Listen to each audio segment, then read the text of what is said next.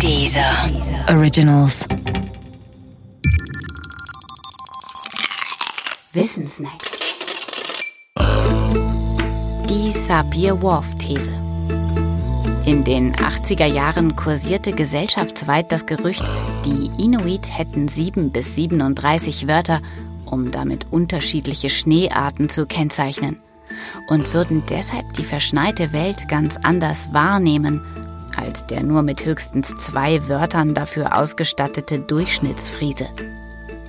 Zur selben Zeit hatte auch die Bewunderung für die Hopi-Indianer ihre Hochphase.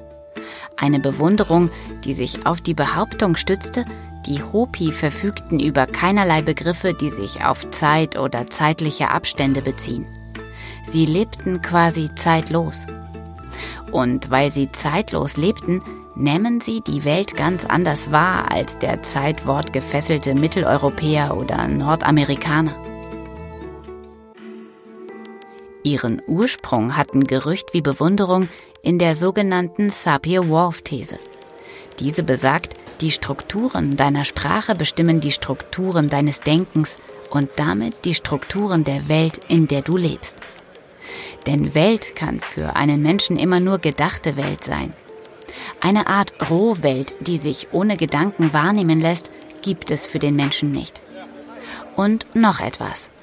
Da der These nach die Grenzen deiner Sprache auch die Grenzen deiner Welt sind, ist es für den Sprecher einer Sprache auch prinzipiell unmöglich, sich die vollständige Weltsicht eines Anderssprachigen anzueignen. Der Name Sapir-Whorf-These leitet sich von Edward Sapir und Benjamin Whorf ab, zwei US-amerikanischen Linguisten, die in der ersten Hälfte des 20. Jahrhunderts lebten. Sie entstand in einem gesellschaftlichen Umfeld, das in vielerlei Hinsicht relativistisch dachte. Und zudem die These, weil sie selbst relativierend ist, besonders gut passte. Das erklärt ihre damalige Beliebtheit. Heutzutage wird die Sapir-Whorf-These hingegen eher kritisch beäugt. Zwar bestreitet niemand, dass es zwischen den Sprachen dieser Erde erhebliche strukturelle Unterschiede gibt. Wie auch. Doch ist man der Auffassung, dass sich die Strukturen der einen Sprache durch Umschreibungen in die andere in guter Näherung rekonstruieren lassen. Auch stimmt es nicht, dass die Inuit-Sprache so viele Bezeichnungen für Schnee hat, wie oft behauptet. Und was die Hopi angeht, so sprachen weder Worf noch Sapir deren Sprache. Die Quelle ihrer Behauptungen über die Hopi-Sprache war wohl lediglich ein einziger Stammesangehöriger, den sie in Amerika interviewt hatten. Eine weitere Überprüfung fand nicht statt. Neuere Forschungen belegen hingegen, dass die Hopi-Sprache sehr wohl über Begriffe verfügt, die sich auf Zeit beziehen.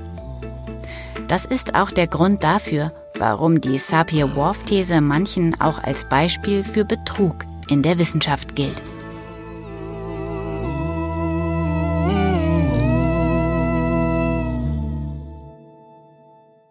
Höre jetzt den neuen Deezer Originals Podcast Drugs, der Podcast für die breite Masse.